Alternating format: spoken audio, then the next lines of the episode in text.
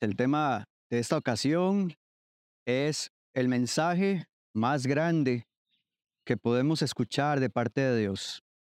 Si tenemos un recado que darles a, referente al cielo que proviene de Dios, es el siguiente. Dios nos ha mandado exponer un mensaje al mundo.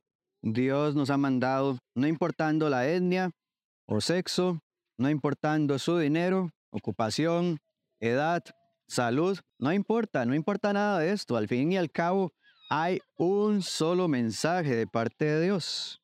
Isaías 43, 4 nos trae el mensaje de Dios para esta ocasión. Isaías 43, 4. Vamos a observar tres, tres elementos muy importantes, no lo olvide. Tres elementos muy importantes de este mensaje, el más importante que usted puede escuchar de parte de Dios.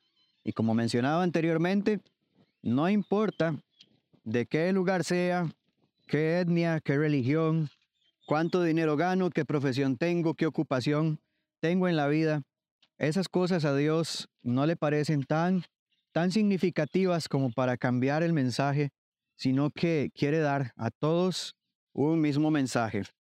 Dice Isaías 43, versículo 4, porque a mis ojos fuiste de gran estima, fuiste honorable, y yo te amé. Daré pues hombres por ti, naciones por tu vida. Isaías 43, 4 dice que vales muchísimo a los ojos de Dios. A veces intentamos definir nuestro valor por las posesiones, por nuestras utilidades, por nuestra ganancia, por lo que hacemos en la vida, por lo que nosotros generamos para este mundo. Este mundo va a darle mayor estima al que tiene más dinero, por supuesto, si no prestemos atención en, condiciones de salud.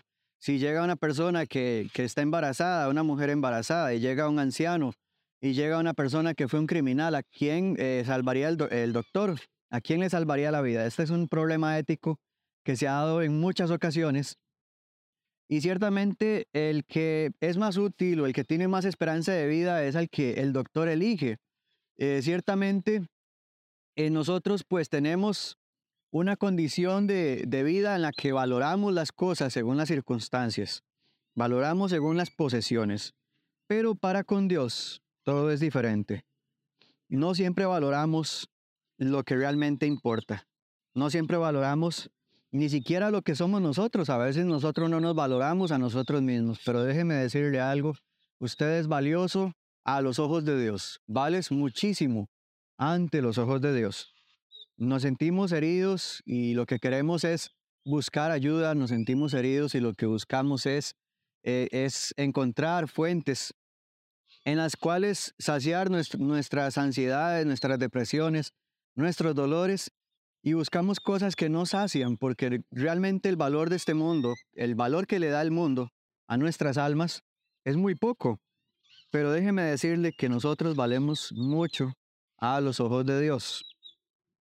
Nosotros ni siquiera a veces nos valoramos a nosotros mismos, nos cuesta perdonarnos a nosotros mismos, nos cuesta darnos eh, ese valor, nos, nos cuesta cuidarnos, darnos un sentido en la vida, nos cuesta administrar nuestra propia vida, nos hacemos daño con vicios, con malas costumbres, con cosas que aprendemos mal, con malas decisiones que tomamos en la vida. Pero déjeme decirle algo, no importa lo que hayamos hecho, no importa lo que tengamos, lo que vivamos, nuestra historia, eso no cambia nada para con Dios. Seguimos teniendo el mismo valor a los ojos de Dios. Repito lo que dice el texto porque a mis ojos fuiste de gran estima, fuiste honorable y yo te amé. No importando lo que nosotros hayamos hecho, no importando nuestro pasado, no importando si nos queremos, nos cuidamos, Dios aún así nos ama. Ese es el primer mensaje, la primera parte de lo que Dios quiere enseñarnos. Valemos mucho al punto de que Él ha dado a su propio Hijo para morir en una cruz para perdonar nuestros pecados, Él permitió que lo golpearan, que lo azotaran, que le doliera, que sufriera lentamente una muerte en la que se iba desvaneciendo poco a poco, asfixiándose con dolores y calambres insoportables. ¿Por qué? Porque vales mucho a los ojos de Dios. ¿Sabes lo que se siente ser valorado? Yo creo que es muy difícil es muy difícil encontrar un trabajo en el que uno se sienta valorado. Algunos que hayamos tenido la suerte alguna vez de que se nos hiciera sentir valorados en un trabajo, pues lo disfrutamos. O en una familia es bonito sentirse valorado, pero no siempre topamos con esa suerte. La mayoría de las personas no tienen esa suerte de sentirse valorados, de sentirse amados, de que realmente se nos dé la estima que nosotros merecemos y a veces ni siquiera hemos hecho algo malo para merecer ese tipo de tratos. Pero aún así, valemos mucho para con Dios. Ser valorado es algo tan difícil y estoy seguro de que el valor que Dios nos da es incondicional. Porque Dios nos valora, nos ama. Dice que nosotros somos de gran estima a sus ojos, aun cuando no lo merecemos. ¿Quién pudiera amar al que traiciona? ¿Quién pudiera amar al que le da la espalda a Dios? ¿Quién pudiera amar al que dijo mentiras? ¿Quién pudiera amar al que, al que hizo algún daño, al que ofendió? Dios puede hacerlo. Estos somos todos para con Dios, todos le hemos ofendido. Pero muy a pesar de que nos hemos incluso burlado de Dios en nuestro pasado, Él está dispuesto a, olvidarlo, Él está dispuesto a continuar amándonos porque somos de gran estima a los ojos de Dios. Repito lo que dice esto. Somos de gran estima a los ojos de Dios. Isaías 43, 4. Nosotros somos amados de Dios, no importando lo que hayamos hecho en nuestro pasado. Segundo mensaje que Dios quiere compartirnos es que Dios quiere darnos cosas muy, muy buenas. Dios da siempre cosas buenas. Todo lo que Dios nos da son cosas muy buenas, pero Dios quiere darnos cosas muy, muy buenas muy, muy más allá o, más allá de lo que ya tenemos, Jeremías capítulo 40, 32, eh, versículo 41, Jeremías 32, 41, dice que Dios quiere darnos cosas muy, muy buenas. Dice el texto bíblico, y me alegraré con ellos, haciéndoles bien, y los plantaré en esta tierra de verdad, de todo mi corazón y de toda mi alma. Observe lo que dice este versículo. Dios no solamente nos ama y quiere eh, mostrarnos o quiere recordarnos que muy a pesar de lo que hayamos hecho en el pasado, nos sigue amando, sino que también quiere darnos cosas muy, muy buenas. Quiere darnos cosas que son de gran estima, tesoros de gran valor. Quiere darnos cosas más allá de lo que hayamos pensado. Observe como dice el texto bíblico, dice que Dios se complace en dar cosas buenas. Dios disfruta dar cosas buenas. Dios se siente alegre de darnos cosas buenas. Los que somos padres sabemos lo que es esa experiencia. Cuando vemos a un niño comiéndose un helado que, que lo disfruta hasta más no poder. A Dios le encanta vernos disfrutar cosas en la vida. A Dios le encanta todas, todas las cosas que, que hace por nosotros, porque cuando disfrutamos las cosas que comemos, cuando nosotros tenemos eh, bendiciones de parte de Él, como la familia, disfrutamos el hacer algún deporte, disfrutamos el medio ambiente, disfrutamos todas las cosas que Él ha creado, el sol, el agua, el viento, y, nos sentimos saciados, nos disfrutamos todo esto, Dios lo nota, Dios lo, lo disfruta. Sabía que hay algo que la gente pues tiene en común, o la mayoría para, para ser concretos, no, no generalizando, la mayoría de las personas tienen algo en común y es que eh, creen que lo único que Dios puede dar es lo básico, la vida, la salud, el agua, el, trabajo, la comida. Y la gente en sus oraciones, en sus plegarias, cosa que no está mala, claro, no, no, no quiero mencionar que esto esté mal, eh, pero se limitan a dar gracias solo por la vida, dar gracias por la salud, dar gracias por, por lo básico, por lo material, por lo que tenemos en este mundo. Pero déjeme decirle algo, este mensaje no se trata de aspectos físicos. Dios quiere darnos cosas muy, muy buenas y son cosas que trascienden lo que es físico. Hay cosas muy buenas cuando depositamos nuestra fe en Cristo y en ese sacrificio que mencionamos anteriormente. Dios quiere darnos primeramente vida eterna. ¿Se imagina? Vida eterna, no, no, no asustarnos, no tener ningún miedo a la muerte. Dios quiere darnos un hogar eterno un lugar donde nosotros no tengamos que padecer, sufrir no tener que pagar un alquiler, no tener que pagarle a un banco, no tener temor de que se vaya a incendiar, de que se metan ladrones. Dios quiere darnos un hogar eterno.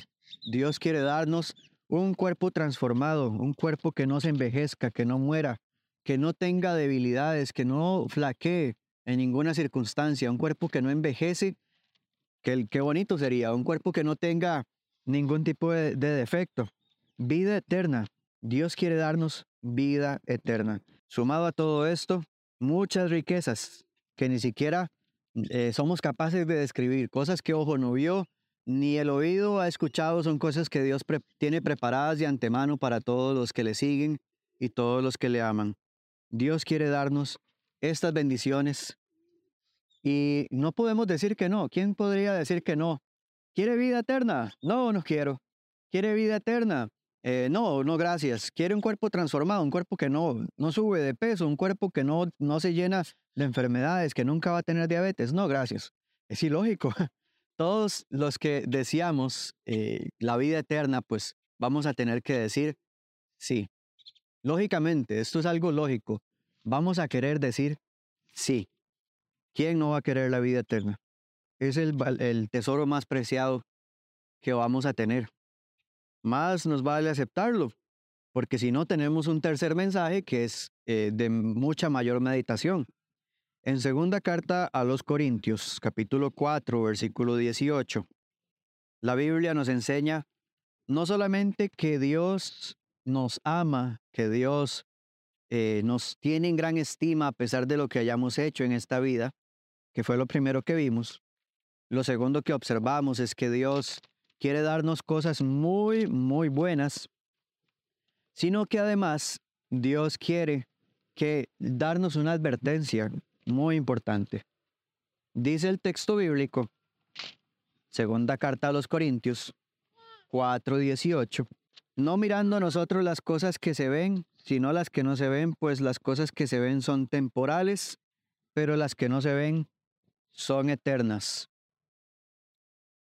Tenemos un tercer mensaje y es que lo que estemos pasando en este momento, algún día pasará. Lo que estamos pasando en este momento, algún día pasará. Si lo que a usted le está pasando en este momento es algo bueno, no lo sé. Y, y qué bueno que, esté, que lo disfrute, que lo celebre. Goce de las cosas buenas que tiene hoy, porque algún día pasarán. Si lo que usted está pasando es una adversidad, una tribulación, algo malo, crea que algún día pasará. Consuélese en que algún día esto va a desaparecer y va a pasar. Si es algo bueno lo que está viviendo, despídase de ello, prepárese, disfrute, pero despídase de ello cada día, porque algún día va a irse. Si es algo malo, también celebre que no va a volver a tenerlo. Pero déjeme decirle algo, este mundo es demasiado inestable. Todas las cosas que tenemos acá, dice segunda carta a los Corintios, son temporales, son elementos temporales. Todo lo que hay acá, sean mis amigos, sean mis posesiones, mi salud, todas las cosas son temporales. Toda posesión del ser humano es temporal, pero las cosas que vienen son eternas. La recompensa que viene es eterna. El castigo que viene es eterno también para los impíos.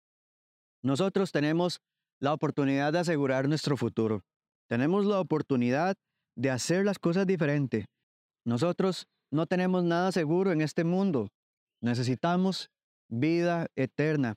Nada de lo que hay en este mundo permanece, pero lo que viene para el mundo eh, eh, siguiente, después de que partamos de esta vida, es el mundo eterno. Y en ese mundo eterno hay que estar preparados. La advertencia de Dios es que todo en este mundo pasa.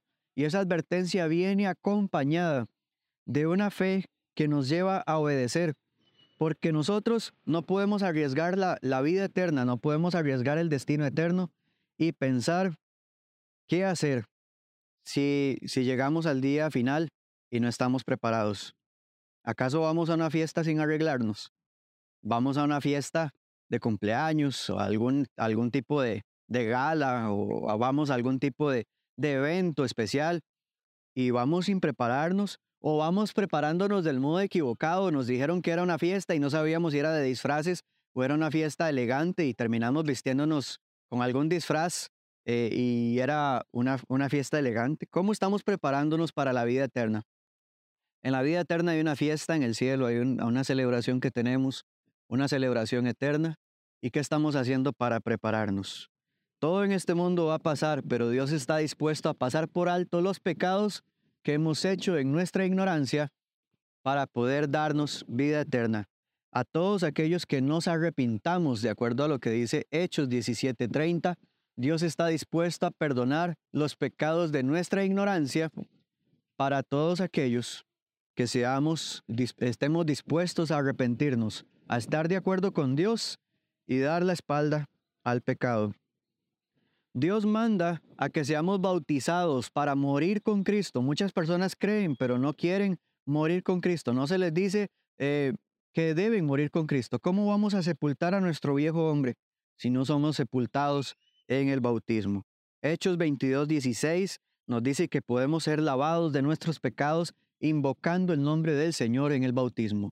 Ahora pues, ¿por qué te detienes? Anda y lava tus pecados y, bautízate y lava tus pecados invocando su nombre. Hechos 2.38 nos dice también que Dios está dispuesto a perdonarnos cuando somos bautizados. Pedro les dijo, arrepentíos y bautícense cada uno de vosotros en el nombre de Jesucristo para el perdón de los pecados y recibiréis el don del Espíritu Santo. Únete a nosotros en nuestro viaje a la gran fiesta que se dará en el cielo, a la vida eterna, a recibir las cosas muy, muy buenas que Dios tiene preparadas para nosotros. Únase a nosotros, únase a nosotros en este camino en el que Dios puede ofrecernos cosas que son eternas, mientras que vivamos acá, todo es temporal. No deje perder esta oportunidad. Dios lo ama, Dios lo tiene en gran estima, no importando lo que haya hecho en el pasado, Dios tiene cosas muy buenas. Dios lo está invitando a un lugar donde va a tener plena estabilidad y seguridad por siempre. Que Dios te bendiga y que pases un excelente día.